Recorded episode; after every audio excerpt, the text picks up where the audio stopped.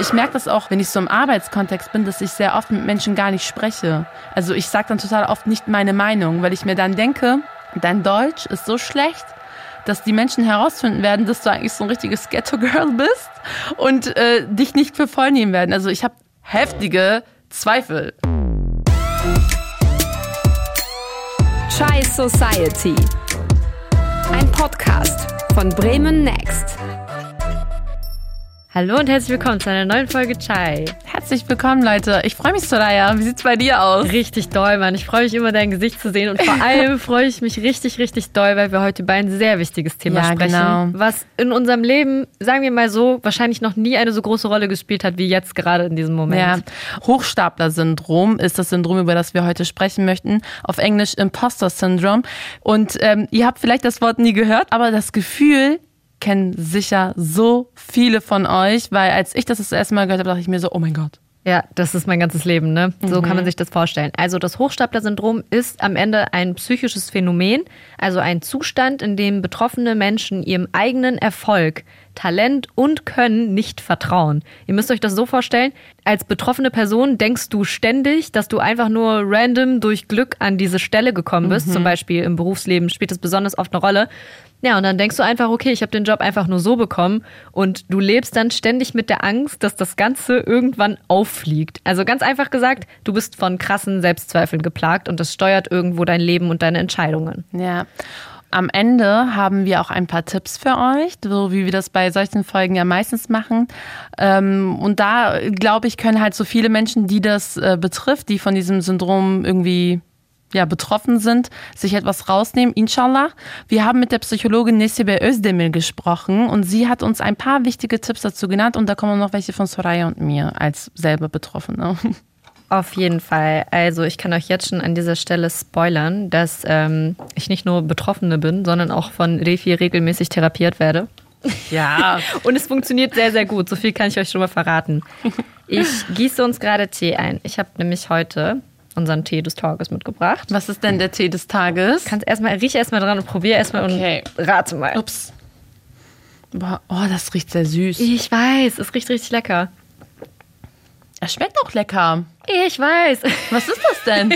Es ist wirklich mein Lieblingstee. Das ist grüner Räubusch-Tee mit Mango, Ananas, Banane. Und ihr müsst euch das so vorstellen, meistens ist das ja so, entweder magst du Früchtetee oder du magst es nicht. Und ich bin so ein Mensch, so roter Früchtetee ist nicht so mein Ding, weil es so säuerlich ist, Es ist weißt unglaublich süß auch. du? Voll. Und ich finde, der ist so, das ist so ein heller, durchsichtiger Früchtetee und der Mhm. ist richtig, richtig gut. Und das Beste daran ist, ich bin nicht so anfällig auf süße Getränke. Ich mag nicht so gern Cola, Sprite, Fanta, diese ganzen Limo-Sachen. Das gibt mir irgendwie nichts. Aber wenn es ein süßes Zuckerbombengetränk gibt, was mich richtig, richtig, wirklich komplett um den Finger wickelt, ist Eistee.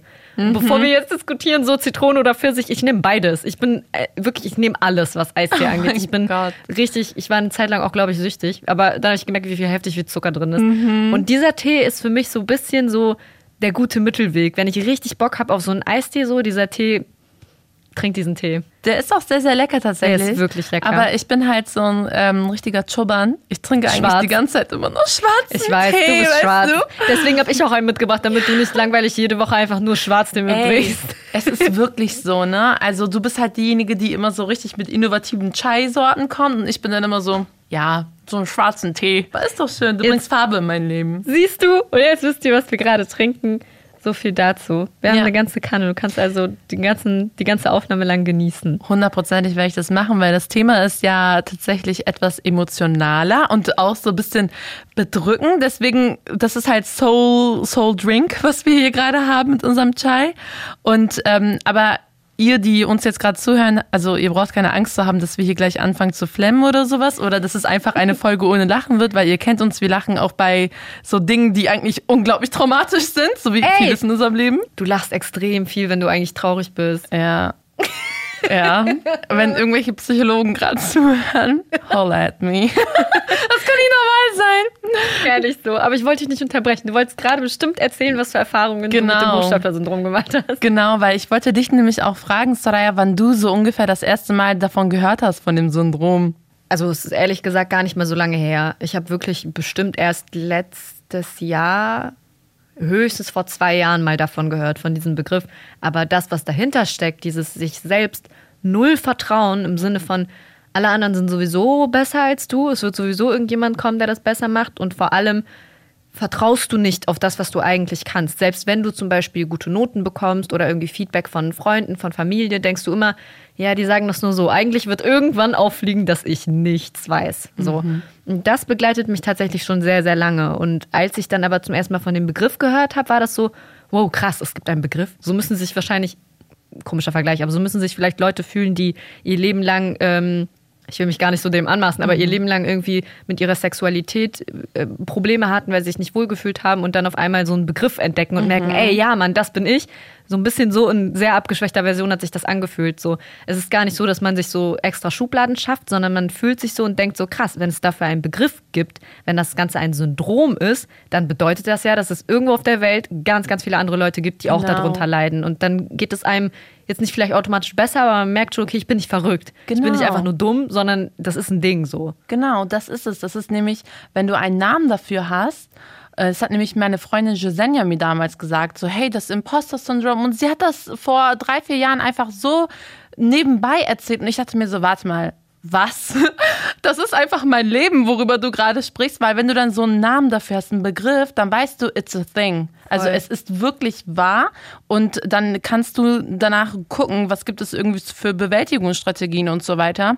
Es heißt ja auch, dass dieses Phänomen oft bei Frauen und Männern in Führungspositionen zu beobachten ist. Es gibt aber auch Studien, die belegen, dass oft Mitglieder von ethnischen Minderheiten darunter leiden. In den USA scheint vor allem AfroamerikanerInnen darunter zu leiden und ich denke, dass hier in Deutschland sehr viele mit Zuwanderungsgeschichte auch dasselbe Problem haben, weil wir haben ja in unserer ähm, letzten Folge von, ich glaube, das war zwei, drei Folgen ist das schon her, über unser, ja, unsere Erfahrungen als ArbeiterInnen, Kinder irgendwie aufzuwachsen, vor allem mit Eltern, die Migranten sind. Und ähm, da haben wir ja auch erzählt, dass wir immer wieder so diese Gedanken hatten, wir sind nicht gut genug, wir müssen viel an Leistungen irgendwie darbieten und alles Mögliche. Und diese Art aufzuwachsen, diese Diskriminierung, die du dann auch irgendwie erfährst, führt dann oft dazu, dass du eben diese, ja, dieses Hochstapler Gedanke in deinem Kopf irgendwie entwickelst. Weil irgendwie kommst du an diese Position durch dein Talent, durch dein Können. Aber du stellst dir halt auch immer wieder so die Frage, gehöre ich hier wirklich hin?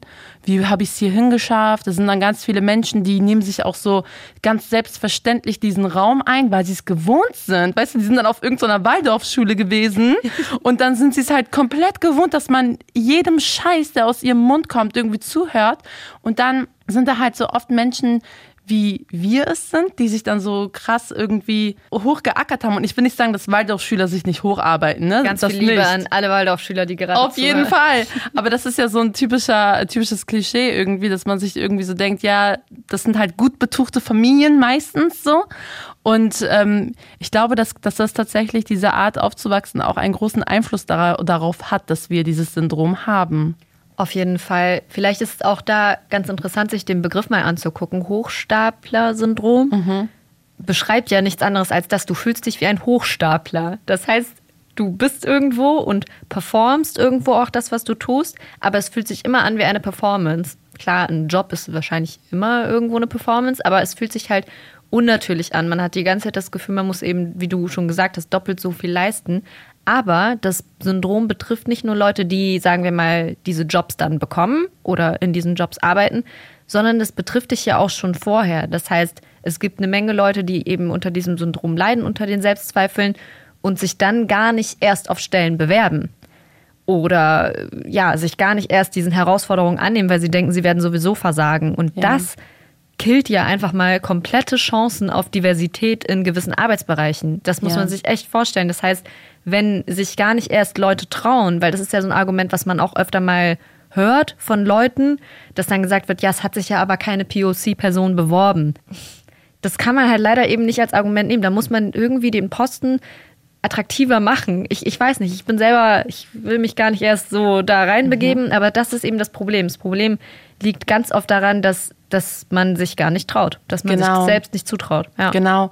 Und ähm, ich glaube, also wenn ich, ich habe nämlich lange darüber nachgedacht, so woran es liegen könnte, dass man eben ähm, überhaupt dazu kommt, an diesem Syndrom irgendwie zu leiden. Wenn du immer wieder in Fernsehen, in Film oder in deiner Umgebung immer so mitbekommst, dass Menschen aus der Ecke, aus der du kommst, eben untalentiert sind, schlecht sind und vielleicht auch nicht so intelligent sind irgendwie, dann kannst du dir selber irgendwann nicht einreden, hey, ich habe Talent. Ey, ich bin voll intelligent eigentlich, weil das ist ja eigentlich die Voraussetzung dafür, dass du dich auf diese Jobs bewirbst. Und es gibt in den USA natürlich, weil viele Menschen, also ich glaube, einige der Menschen, die uns hören, haben schon etwas von diesem Syndrom gehört. Und auch wenn viele darunter leiden, gibt es halt extrem viele, vor allem junge Frauen, die POCs sind oder BPOCs, die das noch nie gehört haben und deswegen nicht wissen, dass es halt ein Ding ist und dass sie dagegen angehen können. Diese Menschen müssen erstmal sozusagen an der Quelle von diesem Syndrom arbeiten, weißt du? Und deswegen gibt es in den USA halt ähm, so Fakultäten und WissenschaftlerInnen, die das als ihr Ziel gesetzt haben, dass sie dann an den Unis und so weiter mit eben Menschen, die an diesem Hochstapler-Syndrom leiden, dagegen anarbeiten mit ihnen zusammen, schon bevor sie sich auf Jobs bewerben oder schon bevor sie irgendwelche Projekte machen, weil das eben für den Arbeitsmarkt und auch für unsere Gesellschaft extrem tödlich sein kann. Und wie du ja schon gesagt hast, es killt einfach die Diversität. Ja. Das ist schon wirklich krass. Gibt es einen Moment, an den du dich erinnerst, wo du krass davon überwältigt worden bist, von deinen Selbstzweifeln? Also ich habe das tatsächlich ähm, an der Uni gehabt, sehr oft. Vorher hatte ich das gar nicht. Bevor ich an die Uni gekommen bin, hatte ich das nicht. War das eher so am Anfang deiner Studienzeit? Oder? Direkt am Anfang. Mhm. Also direkt am Anfang, als ich überhaupt angefangen habe, so diese Räume zu betreten und mit den Menschen zu sprechen. Weil vorher ist es ja so, ich habe Abi gemacht an so einer Schule, wo echt nur, also irgendein Mädchen meinte sogar, sie fühlt sich wie im Zoo. So voll offensichtlich vor jedem und alle waren so, oh mein Gott. Ein weißes deutsches Mädchen. Ja. Und ähm, das war richtig krank. Und dann kam ich halt an die Uni und da waren auch äh, POC-Menschen so, ne? Also, weil ich war in Bremen an der Uni, aber es war ein anderes Klientel. Das waren so, die Dozenten haben anders gesprochen, alle haben anders gesprochen und ich habe auf einmal, das ging echt von heute auf morgen und seitdem hält es an, seitdem ist es nicht einmal weggegangen dass ich gedacht habe, ich bin voll dumm eigentlich. Ich habe mein Leben lang einfach meinen Lehrern vorgespielt, dass ich intelligent wäre, aber eigentlich habe ich keine schlauen Gedanken. Und wenn ich meinen Mund aufmache, dann werden die Menschen wissen, wie dumm ich eigentlich bin. Und ich merke das auch heute zum Beispiel bei der Arbeit, also jetzt nicht heute hier an diesem Tag, aber oft, wenn ich so im Arbeitskontext bin, dass ich sehr oft mit Menschen gar nicht spreche. Also ich sage dann total oft nicht meine Meinung, weil ich mir dann denke, dein Deutsch ist so schlecht, dass die Menschen herausfinden werden, dass du eigentlich so ein richtiges Ghetto-Girl bist und äh, dich nicht für voll nehmen werden. Also ich habe ich hab heftige Zweifel. So, und weißt du noch, als der Podcast angefangen hat, ja. dass ich immer gesagt habe, ey, ich klinge voll dumm. Ich klinge richtig dumm, oder? Ich du so ungefähr ein Jahr lang gesagt. Ja, weil es einfach so richtig in mir drin war. Und seit, wie gesagt, seitdem ich an die Uni gekommen bin. Und seitdem versuche ich irgendwie das so abzuarbeiten. Aber es ist sehr krass. Ich finde das Krasse daran, man hat es jetzt gerade wieder gemerkt, so du hast erzählt und ich war ja voll überrascht, mhm. so es es bringt halt nichts, wenn ich Refi sage, nein, Refi, du klingst nicht dumm. Refi, du bist vor allem nicht dumm. So, du bist voll schlau und was du sagst hat halt Wert und kannst mhm. mal bitte nicht leise sein, nur aus Angst, so dumm zu klingen. So, es bringt aber nichts. Und das ist das, was man versuchen will, den anderen Leuten zu erklären, die vielleicht nicht davon betroffen sind. Man denkt sich so, ach, das lässt sich doch ganz einfach heilen. Öffne doch einfach deine Augen und merk, dass du nicht dumm bist. Haha. Das ist so wie mhm. Leute, die depressiv sind, und dann kommen Leute und sagen, hey, sei doch einfach glücklich und ja. sieh doch mal das Leben positiv und denkst so, yay, ja. danke für die Lösung all meiner Probleme. Also, wie gesagt, wir kommen zu Lösungen später. Genau. Aber das ist halt das, das Schockierende daran. Es ist so, Refi kann eine intelligente Person sein und kann trotzdem in Bezug auf sich selber dieses krass verzerrte Selbstbild haben. Und da, das, da bist du, es ist echt ein Teufelskreis. Das ist wirklich richtig krass. Auf der einen Seite gibt es halt Menschen, die darunter leiden und die so richtig heftig Leistung darbieten, weißt du, so die sich so richtig heftig, Dankeschön für das, für die Schokolade. Ich pack gerade Pralinen aus nebenbei. Genau. Und ähm, die halt so richtig viel Leistung darbieten, die perfektionistisch sind und richtig gute Arbeit so leisten, damit die Menschen sehen können, hey, ich habe jetzt zwar diese Selbstzweifel, aber fick die Selbstzweifel, so ich habe hier was abgeliefert. Und auf der anderen Seite kann es zu Sabotage führen, wie du ja eben gerade auch genannt hast, dass die Menschen sich eben nicht bewerben und so weiter. Und diese Sabotage ist genauso schlimm wie dieses äh, Burnout bekommen und komplett ausrasten bei der Arbeit. Das ist eigentlich voll der gute Moment, dass so. Ich finde das voll gut, dass wir beide hier sitzen. Mhm. Weil äh, wir eigentlich die perfekten zwei Beispiele dafür sind. Weil die und ich sind sehr verschieden und trotzdem sehr gleich, was das angeht. Das heißt, man könnte zum Beispiel hier sagen, wir leiden beide unter diesem Phänomen, aber sind genau die Gegenteile, wenn es um die Symptome so mhm. geht. Weil, was Refi gerade gesagt hat, so dieses Selbstsabotage, blockiert sein und erstmal wie in Schockstarre sein und gar nicht handeln zu können oder eben gar nicht erst sich Herausforderungen anzunehmen, ist ein Problem. Aber es ist genauso ein Problem, überproduktiv sein zu wollen, wie das halt bei mir meistens die erste Reaktion ist. Also es kann natürlich auch, man kann auch eine Mischform aus beidem sein. Wir wollen jetzt nicht sagen, es gibt nur A und B, aber bei uns ist es ziemlich krass aufgeteilt, dass wir eigentlich beide genau das gleiche Problem haben. Aber bei mir ist es dann dieses, okay, gib 200 Prozent. Mhm. Oder 250 Prozent. Du musst, du musst immer noch mehr machen, als eigentlich von dir erwartet wird. Und es ist ganz, ganz komisch. Es ist zum Beispiel auch so, dass, ähm, um sich da mal vielleicht hineinzufühlen, dass Erfolge super schnell verfliegen. Mhm. Du weißt zwar, du hast etwas gut gemacht, aber du siehst es nicht als einen Erfolg. Du ruhst dich nicht darauf aus, nicht mal eine Sekunde und sagst, oh ja, heute Abend, heute Abend esse ich mal ein Stück Kuchen darauf, dass ich was richtig Cooles erreicht habe heute, sondern nein, du denkst direkt an die nächste Challenge. Es ist sehr, sehr schnell wieder vorbei in deinem Kopf. Das heißt, es werden gar nicht erst diese Glücksgefühle ausgelöst, weil man sich denkt, okay, Ziel erreicht, zack, Haken dran, nächste Aufgabe. Mhm. Und auf der anderen Seite wiegen aber Missgeschicke, sage ich mal, wenn du mal was verkackt hast, zum Beispiel irgendwie keine Ahnung, einen Termin dir falsch eingetragen hast oder so, zu spät gekommen bist oder irgendwas Minimales verkackt hast, dann liegt dir das aber so richtig lange auf der Seele. Dann ist es so richtig so, wie man das aus Filmen kennt, dass man irgendwann in zehn Jahren aufwacht, mitten in der Nacht und sich denkt, oh mein Gott, weißt du noch vor zehn Jahren, als ich den Termin verpasst habe? Mhm. So, so ist das. Und das ist halt das Problem dabei, dass man nicht realistisch ähm, die, die Momente sieht, wie sie sind, sondern einfach Misserfolge viel krasser bewertet für sich selber, als sie eigentlich am Ende waren. Ja, diese Angst gibt es ja auch, dass diese Kritik irgendwie das bestätigen könnte, was man ja in seinem Kopf irgendwie denkt. Eigentlich ist es so eine kleine Kritik, so die die Person vielleicht gar nicht so gemeint hat, aber für einen selber ist das so, oh mein Gott, ja, der hat das bestätigt oder die hat das bestätigt, ich bin schlecht, ich bin dumm. Und ähm, genauso habe ich auch schon oft mit Frauen, ich habe halt vor allem mit Frauen darüber gesprochen, ne, weil wir haben ja in unserer Folge to zu toxisch. Weil du mit Männern nicht redest. Sagst doch einfach, wie es ich ist. Ich mag Männer einfach nicht. Deswegen ist die Zielgruppe aus meinen 50 Prozent dieses Podcasts auch nur Frauen. die Männer bringt Soraya mit. Ich denke gar nicht an die. Ist mir scheißegal. Nein, Scherz. Ihr könnt auch zuhören. Äh, was ich, aber genau, ich habe halt meistens mit Frauen gesprochen und ähm, eine hat mir auch erzählt, dass immer wieder, wenn sie zum Beispiel so einen Erfolg hat, sie sich denkt, scheiße, Alter. Jetzt haben die noch mehr in ihrem Kopf, dass ich gut bin. Also jetzt hat sich das in deren Kopf noch mehr verfestigt. So, Ach, dass ich etwas kann. Und dann, also du steigst ja auf. Du machst jetzt zum Beispiel eine Aufgabe und dann sieht so dein Arbeitgeber, deine Arbeitgeberin oder die Menschen in deinem Team sehen dann so, hey, die kann das. Voll gut. Und dann geben sie dir ja öfter Aufträge in diese Richtung. Und das hat sie dann sozusagen in dem Moment auch nochmal so ihr Angst gemacht, dass sie sich gedacht hat, ey, jetzt steige ich auf und irgendwann bin ich höher und dann platzt es auf einmal und dann falle ich viel tiefer.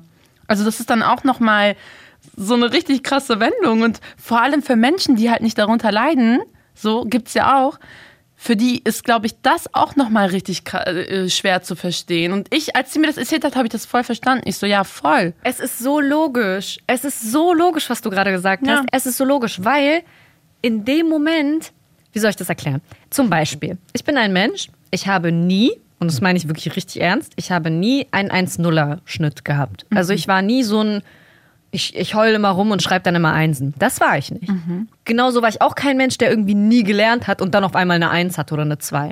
So. Sondern ich habe mich hingesetzt und gelernt und gelernt und gelernt und gelernt und hatte dann am Ende vielleicht eine Zwei. Mhm. So.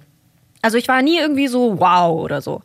Und trotzdem hat sich das irgendwie eingebürgert, sogar in meinem eigenen Freundeskreis, dass als ich da mal Angst hatte vor einer Prüfung oder so, es dann auf einmal von meinen engsten Freunden hieß, ja, komm, wird am Ende sowieso gut. Und das hat mich voll verletzt. Das hat mich richtig verletzt und ich konnte es Leuten nicht erklären, weil halt alle immer gesagt haben, ja, so du übertreibst, so und so, wo ich mir denke, nein, ihr versteht das nicht. Wenn man noch nie durchgefallen ist sozusagen, wenn man immer die Prüfungen bestanden hat, dann hat man immer mehr Angst zu verkacken. Es ist einfach was anderes, als wenn du sowieso jede zweite Prüfung Ja. mal verkackst oder einfach ein normaler Mensch bist, so oder sowieso nicht so viel gelernt hast, dann ist schon okay. Und das ist nämlich das Ding. Ich vertraue nicht auf mein eigenes Können und sage nicht, ach komm, ich habe doch jetzt schon fünf Prüfungen bestanden, lerne ich mal ein bisschen weniger, so wird schon klappen. Nein, in meinem Kopf ist nur, es hat die letzten 20 Prüfungen nur geklappt, weil ich so viel gelernt habe. Das heißt, ich hebe auch meinen eigenen wie sagt man das, meinen eigenen Erwartungsdruck an und denke nicht nur mein Arbeitgeber oder was auch immer verlangt dann noch mehr von mir, sondern ich selber. Ich denke, es hat nur geklappt, weil ich 10 Millionen Mal in meinen Kalender geguckt habe, weil ich mir 5 Mi Millionen Notizen mehr gemacht habe und weil ich drei Nächte zu viel gelernt habe. Nur deswegen habe ich bestanden und nicht, weil ich irgendwie schlau bin oder so. Das ist das. Heißt, man schiebt das nicht auf seine ähm, Fähigkeiten in dem Moment. Zum Beispiel, ich habe eine hohe Auffassungsgabe oder irgendwie fällt es mir leicht, Dinge auswendig zu lernen. Nein, nein, nein. Es ist nie das. Es ist immer nur Leistung. Und zwar, weil ich so viel gelernt habe. Genau, ja. Es ist verrückt. Also, es ist richtig so ein, so ein Psychophänomen, wirklich. Also, wie du gesagt hast, es ist wahrscheinlich sehr schwer. Diese Folge ist bestimmt sehr anstrengend für Leute, die das noch nie erlebt Ja. haben. Es tut uns auch leid an der Stelle. Aber wir haben uns es einfach hier genommen als Thema und haben gedacht, wir machen ein bisschen Selbsttherapie. Nein, weil es auch unglaublich wichtig ist. Weil Ja. zum Beispiel, ich hatte, ich habe ja, ich habe einen Job. so. Und ich mache da tatsächlich, ähm, das ist die, das ist das Format Nahbert, was geht. Wenn man jetzt mal so ein bisschen Werbung machen kann. Das, ist, das sind auch die Kollegen vom SWR, also ist öffentlich-rechtlich. Und ähm, wir hatten einen Dreh. Ich mache immer Drehs. Ich war aber drei Wochen und vor allem die letzte eine Woche vor dem Dreh, vor dem allerersten Dreh für dieses Format, bin ich gestorben innerlich. Also alle Menschen um mich herum waren so, bist du komplett bescheuert im Kopf, warum? Aber ich habe bis zu dem Moment, wo ich da stand und nach Hause gehen konnte, nicht mal so während des Drehs oder so, die ganze Zeit gedacht, es fliegt gleich auf, dass ich keine Redakteurin bin. Digga, bist du komplett hirnamputiert. Du wurdest als Redakteurin gebucht, du hast schon 50.000 andere Beiträge gemacht. So, weißt du, ich habe ich hab schon Interviews irgendwie geschnitten, da kam drei Stunden Rohmaterial komplett besoffen von dem Moderator und ich musste da 15 Minuten draus machen, habe ich geschafft. So, und aber, und das, ich, ich habe richtig heftig, das hat so richtig gekickt. Ich habe das auch auf Instagram damals gepostet, dass ich schon nächtelang nicht schlafen konnte und so weiter. Also, auf der einen Seite dein Talent und sowas und dein, deine Intelligenz sprichst du runter und sagst, ey, ich habe die ganze Zeit gelernt und nur deswegen habe ich bestanden. Auf der anderen Seite denkst du dir so, ja, ich habe diesen Job aber jetzt bekommen, weil die Menschen bei meiner vorherigen Arbeitsstelle nicht bemerkt haben, dass ich eigentlich nur Scheiße baue. So, what the fuck? Das ist so ein Das ist einfach so eine Gedanke. Stimme in deinem Kopf, dass die ganze Zeit dich so richtig fertig macht, Alter. Wenn du deine Stimme in deinem Kopf hörst, von der du redest, die hören ja viele Leute, die das kennen. Ist das so eine piepsige Stimme? Oder ist das so du, deine Meine eigene Stimme? Meine eigene. Das ist gruselig. Wie ist bei dir? Das ist richtig gruselig. Ich bin das auch selber. Ja. Meinst du, das ist bei anderen eine piepsige Stimme? Weiß ich nicht, ich stelle mir das immer so vor wie ein Film. Das ist dann so eine nervige Stimme in deinem Kopf. Aber nee, bei mir ist es auch meine eigene.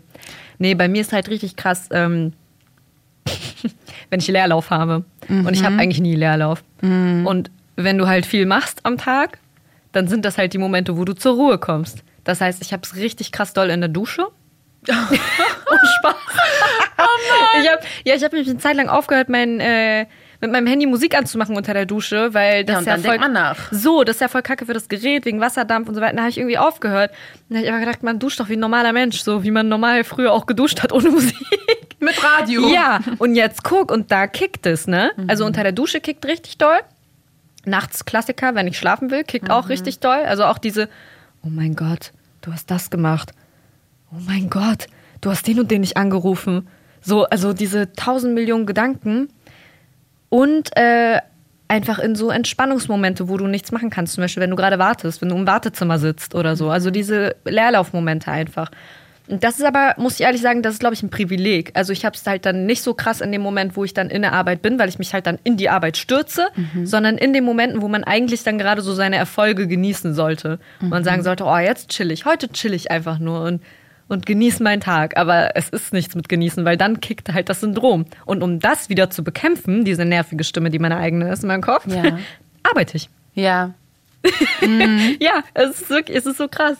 Finde ich aber, ja, ich will nicht sagen, finde ich gut, weil eigentlich wissen wir ja, dass das schon so eine Bewältigungsstrategie tatsächlich ist. Aber ich, ich, ich bin mir ehrlich gesagt unsicher, welche Version ich besser finde.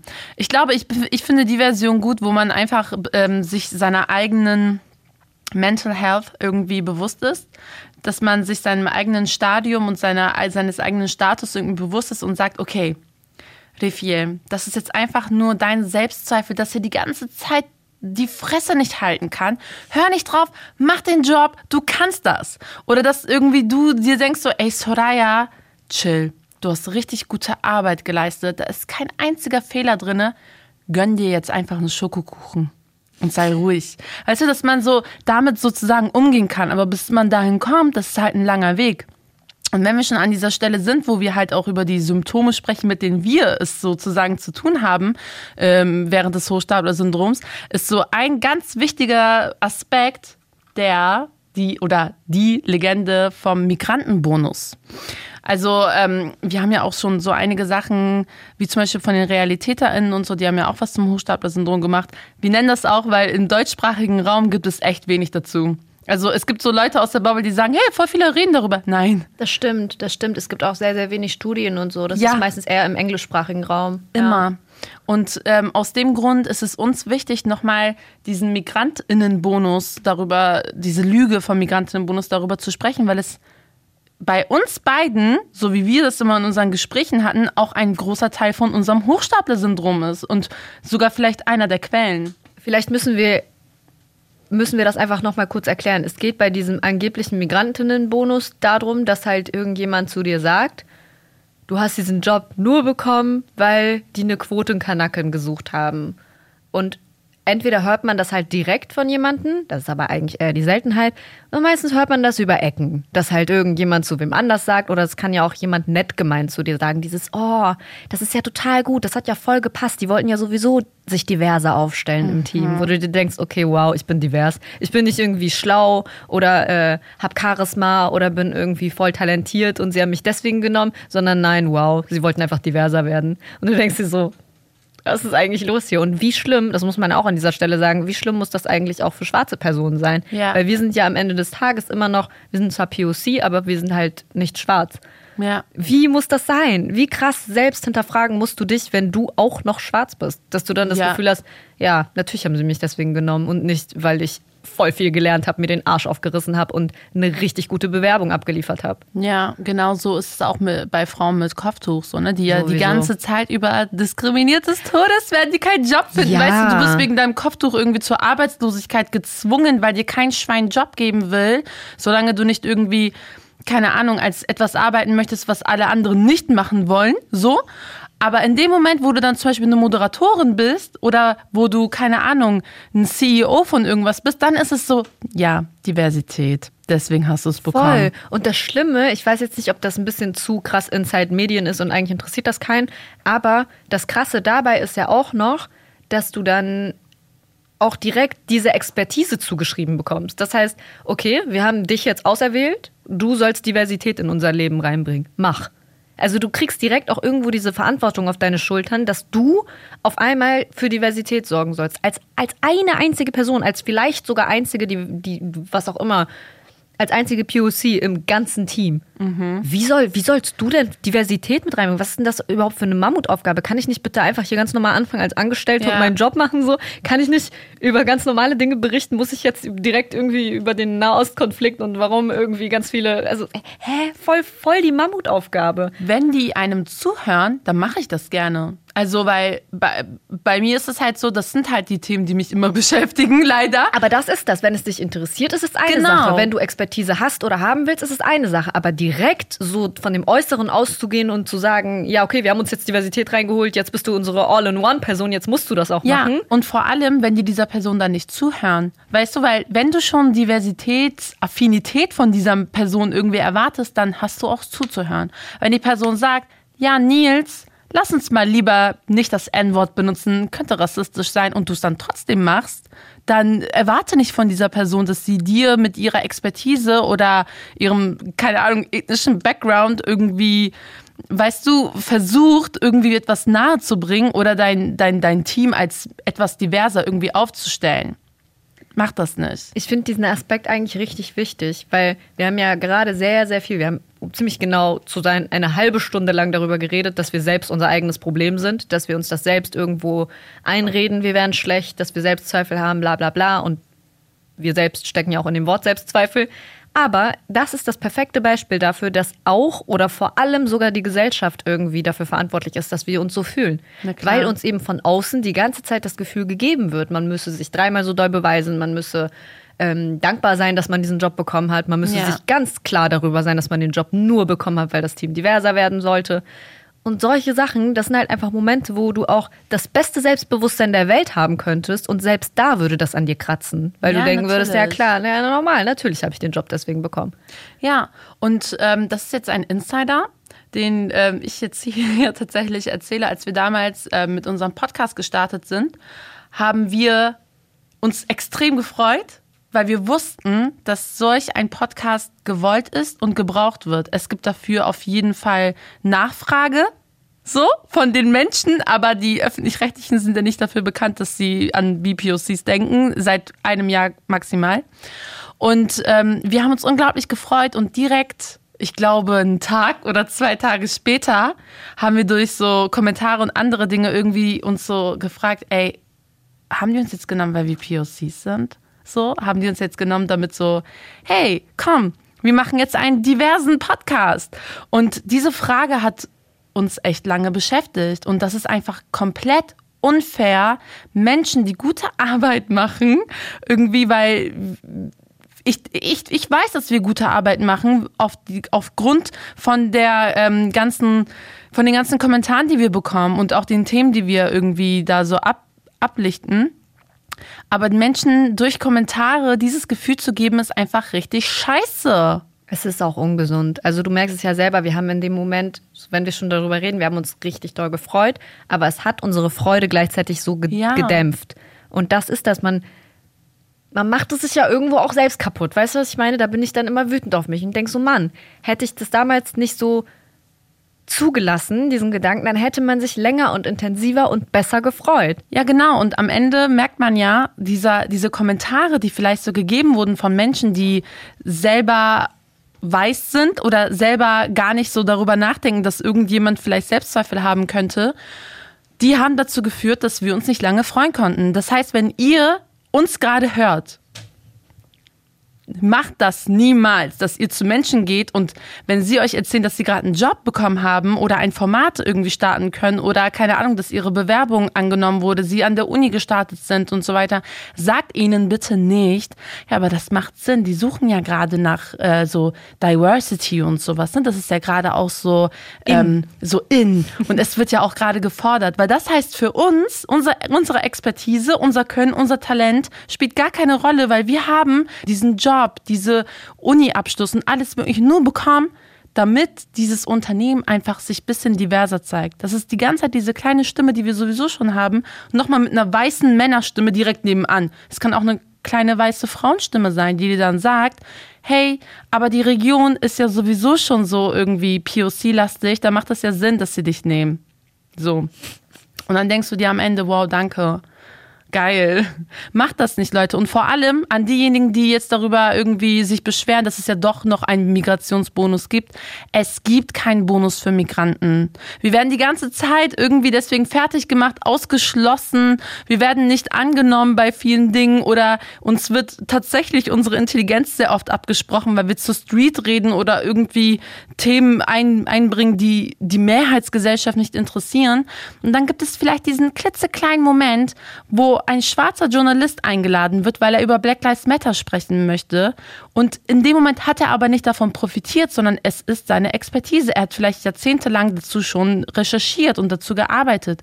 Oder ja, vielleicht wird da gerade jemand eingestellt, weil 90 Prozent davon Männer sind in diesem Unternehmen und sie ist eine Frau und bekommt, kommt mit ihrer Expertise rein und dann ist es nicht, weil sie eine Frau mit Migrationshintergrund ist. Also so einen Bonus gibt es nicht. Soll mir irgendjemand beweisen, dass es so einen Bonus gibt? Gibt es nicht. Das gibt es meistens nur in Jobs, die irgendwelche Weißen nicht haben wollen. Weil dann kriegen die Migranten das direkt. So. Das war mein Plädoyer. Und jetzt machen wir weiter mit Tipps, weil wir wollen ja nicht nur meckern. Es ist wirklich so. Wir wollen ja euch nehmen in unsere zarten, weichen Hände Ja. und euch hochheben und Genau. euer Selbstbewusstsein in Watte packen und einfach dafür sorgen, dass ihr euch wirklich vernünftig freuen könnt. Weil das ist der allererste Tipp, den ich euch auf jeden Fall mitgeben will, ähm, an dem ich arbeite. Ne? Ich sage euch nicht, ich gebe euch diesen Tipp, weil der hat schon so super gut funktioniert bei mir, sondern es ist ein Prozess. Man muss lernen, sich richtig zu freuen und sich lange zu freuen. Und das ist so ein bisschen, ihr kennt vielleicht diese, ähm, diese äh, Psychotricks, dass man sich selbst im Spiegel so lange anlächeln soll, bis man es sich selbst glaubt und selber wirklich lächelt. Äh, und so ungefähr funktioniert das auch innerlich mit dem sich freuen. Es muss immer so ein bisschen übertrieben sein. So am Anfang glaubst du es dir selbst nicht und denkst so, okay, übertreib jetzt nicht. Aber du musst es machen, damit du dich irgendwann gesund freuen kannst. Und zwar, du musst dein eigener Cheerleader sein. Diese eine kleine Stimme, die in deinem Kopf ist, die irgendwie dir sagt, hey, du hast es sowieso nur bekommen, weil so und so und du bist sowieso nicht gut genug und du hast es nur geschafft, weil du zehn Jahre gelernt hast dafür. Diese Stimme, es ist okay, sie hat ihre Daseins, sie hat keine Daseinsberechtigung, aber es ist okay, dass sie mietfrei in deinem Kopf lebt. Aber es muss auch jemand anderes einziehen, und zwar dein Cheerleader. Und Ja. wenn du es dir selbst nicht abkaufst, dass du selbst in deinem Kopf bist und Party machst, weil du dich selbst so geil findest, dann setz dir deine beste Freundin da rein. Setz dir deine Mutter da rein, wenn es dir hilft. Setz dir irgendjemanden da rein, der dich wirklich von Herzen lieb hat und supportet und setz dir diese Person in dein Gehirn rein und feier dich für alles, was du machst. Und ich meine das richtig ernst. Ich meine das so, dass, keine Ahnung, ihr wolltet Brokkoli einkaufen und es gab Brokkoli im Supermarkt. Feiert das. Feiert das, zelebriert das innerlich richtig und sagt, ja, Mann, ich habe diesen Brokkoli gefunden, weil ihr müsst lernen, euch für jeden Pups zu freuen. Hundertprozentig. Und Soraya, ich weiß, du hast kein Psychologie studiert, sondern, Journalismus, aber das, was du gerade gesagt hast, das hat auch unsere, ähm, das hat auch unsere Psychologin Nesibe Özdemir gesagt. Sie ist, wie schon gesagt, Psychologin und auch Psychotherapeutin. Ich glaube, so nennt man das. Und ähm, sie sagt nämlich auch, dass so dieses perfektionistisch sein und Leistungsdruck, das ist halt so eine Bewältigungsstrategie von diesem Gedanken, ich bin nicht gut genug. Und ähm, dagegen muss man tatsächlich so angehen, wie du es gesagt hast, indem man sich sagt, wie gut man ist und dass man sich auch mal feiert. Auflösen kann man das im Grunde nur, wenn man an diesem Glaubenssatz arbeitet und den auflöst. Also wenn man weiß, ich bin so, wie ich bin, gut genug, unabhängig von meinem Erfolg oder was ich schaffe oder nicht schaffe. Und auch wenn ich einen Misserfolg habe oder mal ähm, Kritik abbekomme, ändert das nichts an meinem Selbstwert als Person. Dann muss ich das auch alles nicht mehr fürchten und dann brauche ich auch diese Bewältigungsstrategie von Perfektionismus und überhöhten Leistungsansprüchen nicht und kann auch dann zum ersten Mal meine eigenen Erfolge anerkennen und sehen und mich selbst auch dafür loben und so ein Gefühl von Stolz auf mich selber sein haben, weil das ist das, was, was äh, Menschen, die unter diesem Syndrom leiden, eben gar nicht kennen von sich, sich selbst auf die Schulter klopfen und stolz auf sich Sein. Ja, Okay, es ist manchmal so. Kennt ihr das nicht, wenn man Sprachnotizen kriegt und aus Versehen schickt man zu früh ab? Es ist so. Wir wissen alle, sie wollte sagen, stolz auf euch sein. Ja, genau. Es ist wirklich sehr wichtig. Defi, du hast auch noch einen sehr wichtigen Tipp dabei. genau. Und ähm, mein Tipp baut auf das, was du gesagt hast und was Nistebe gesagt hat, auf. Und zwar macht es so, dass ihr euch oldschool Dinge aufschreibt. Weil total oft ist es so, dass man vergisst, was man alles schon erreicht hat. Dass du dich dann mal hinsetzt und dir überlegst, ey, ich bin 28 Jahre alt, ich habe das und das und das und das gemacht.